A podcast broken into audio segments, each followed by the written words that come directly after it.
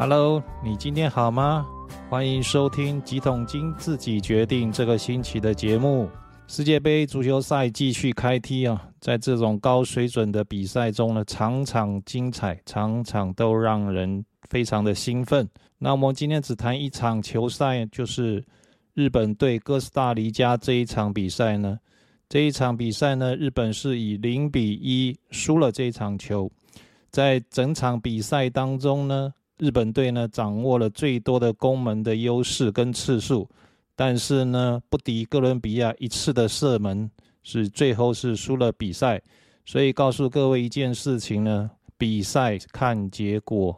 另外，美国大联盟哦，大家都应该清楚的知道，一样都是非常优秀的球员在参与这个盛唐哈。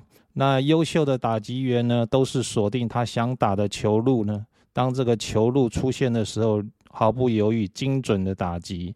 所以，如果你会打的球路越多呢，你的打击的能力就越强。我们今天谈这个事，最主要要告诉各位，股票的投资其实就像足球比赛，也像大联盟的打击是一样的。投资人呢，进入股票市场呢，必须要先知道你想要赚哪一种钱，是长线的呢？长线的话，大概你一年进出两三次就可以了，还是呢，你连三百点、五百点都想赚？那这样子，你可能每个月都会在进出股票哦，甚至于有些人是喜欢短线的哈，可能他赚个一块钱、两块钱，他就很开心了。然后呢，每天不看股票呢，全身都不舒服。还有的朋友呢，是喜欢做当日冲销或者是隔日冲销，因为他喜欢享受这种短线刺激的乐趣哈。所以呢，所有的投资人，你在进股票市场之前呢，你必须先决定好这件事情。这件事情的最大用意，就是在锁定你要打的球路是一样的意思。所以，当投手投球出来的瞬间的时候呢，你就知道这一球是不是你要打的球。然后呢，在最短的时间内判断出要不要出棒。如果你是这样的一个打击的球员，你才能打出漂亮的安打或者是全垒打。而不是茫无头绪哈乱打，见到球你就拿打就想打，拿起棒子你就想要挥棒。那我相信呢，很多的投资人的朋友呢都是这样子的啦，没有经过一段痛苦的教训跟痛苦惨痛的代价之之前呢，是不会想要去改变的。没有关系，如果你是为赚钱进股票市场，为买而买的话，那这样子保证你很快就三振出局。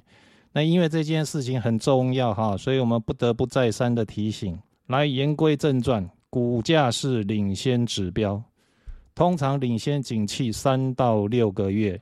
现在跟各位说，联准会是市场最大的风险。从去年开始看错了通货膨胀，认为它只是短暂的现象，所以呢，让市场毫无警觉呢，股市呢也涨得更久，导致呢。今年以来的股市的大跌呢，形成了一个为期一年多的大头部。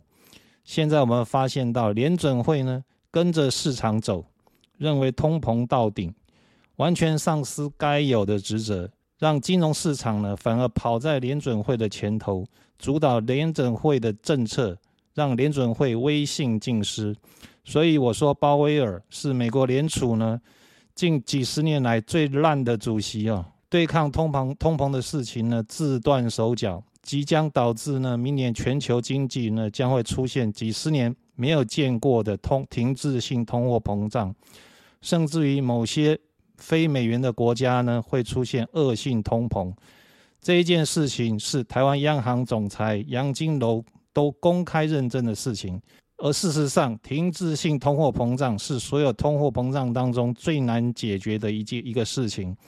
因为不管你是升息或是降息都不对，进退维谷，你只有长时间呢才有办法去解决这件事情。那长时间呢都会困扰的金融市场，会凌迟做多的投资人。现在我们发现到市场上大部分的人呢，都用过去十几年的经验来推论今现在、明年以后的走势。但是呢，我们是在今年的一月九号就已经预告了。这一次的修正将是针对两千零八年以来的大多头行情的修正。现在的反弹呢，只是大空头走势中的第二波。这个反弹结束之后呢，还会有更残酷的末跌波。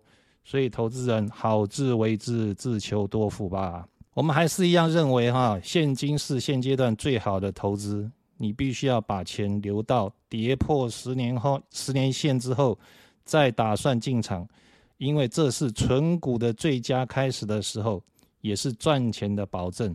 那另外呢，本来不想再谈台积电的事情，但是好朋友呢不断的跟我们互动，要求我们要求多谈一点台积电，我们就继续来聊聊台积电的事情。台积电新闻非常的多哈，包含了包机送工程师哈。举家迁移到亚利桑那州凤凰城。媒体 Bloomberg 彭博资讯也报道，这一个月的上机典礼的时候，有可能会宣布四纳米、三纳米的先进制程的计划。那我说这些事情对台积电的短期影响都不大，但是呢，从今年第四季开始呢，我们要密切关注几件事情。第一件事情是台积电。第三季的毛利率六十点四八趴，是不是已经见顶了？毕竟这么好的一个毛利率，哈，是有汇率上的一个贡献，跟产能利用率的一个非常良好的状况才产生出来的。第四季开始，这些因素都开始慢慢的消除掉了，所以台积电的毛利率是不是还可以有这么高的一个数字呢？值得大家关注。另外呢？美国设厂呢，是不是还能够继续享有定价权？这是非常重要的一件事情。苹果是他指定要去在要台积电在美国设厂的，那他是不是还愿意照单全收台积电美国厂的报价吗？另外一件重点是，晶圆代工的市占率是不是在竞争对手三星跟英特尔加入之后，是不是已经见顶？这在在都考验着精英阶层的智慧与能力。那我说的这三个挑战呢，都需要长时间的一个验证。那试问各位一下，如果考验的时间是很长呢？如果的考验呢，不是在短短几季就能够找到答案的话，请问一下，对股价又会有什么样的一个影响？回过来，我们套用前面我自己所说的，股价是领先的指标。台积电的走势呢，在一月一月份最高六百八十八块钱，你可以说是在反映八月营收最高以及第三季的获利最高峰。你也可以说股价在十月份最低点三百七十块，它是在反映明年第二季的营收的一个营收与获利的最低点。然后呢，就会有季节性的旺季与库存调整结束，营收会开始增加。这一点我完全的认同。但是必须要注意是什么？现在的股价已经从三百七十块涨回到五百零八块左右，是不是已经反映明年的旺季效应呢？接下来我们要去思考的是，如果明年的旺季不旺呢？如果明年营收成长幅度不如预期呢？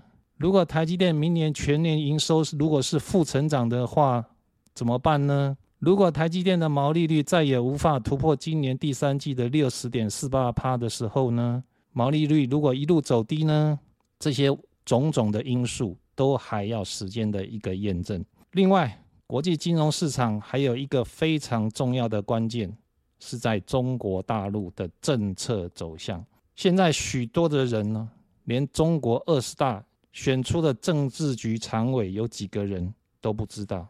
是哪几个人也都说不出来。平常其实根本就漠不关心中国发生的一举一动，就单纯的用民主国家的思维去分析判断，这是犯了非常严重的错误。对共产党的认知呢、认识呢，几乎是呢无知到极点。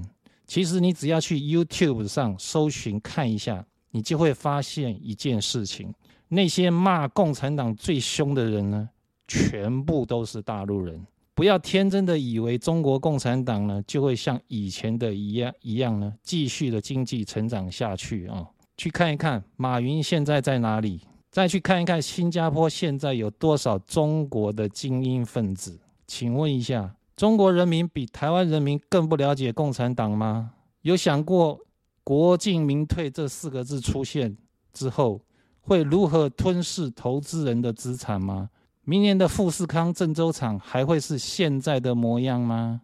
这一段时间的白纸运动，或者是说有人称白纸革命，喊出从来不可能出现的口号，在中国大陆的土地上喊出这些口号，而喊出这些的口号，几乎都是年轻人的口中喊出。请问一下，你认为中国还会是原来的那个中国吗？你觉得全球经济不会受到任何的影响吗？我不认为哈。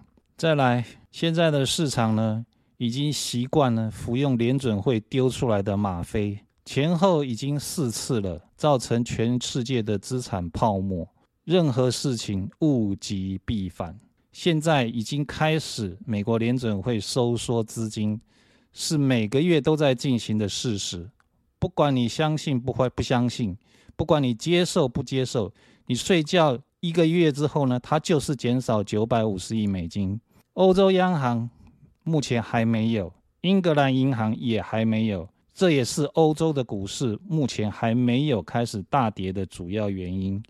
但是你觉得它不会开始收缩资金吗？还有日本的央行，它早晚也会开始收缩资产负债表。所以这几大央行。的一个动作跟方向，就是会即将开始，或者是已经在开始收缩资金，所以整个资金环境已经改变了。过去十四年的大多头不可能仅仅回档十个月就修正完毕。很好的是什么呢？反弹一个月就回到了月线呢这个 M 头的大颈线的压力区，在这个颈线的压力区之上呢，套牢严重，层层套牢，资金动能不足的情况。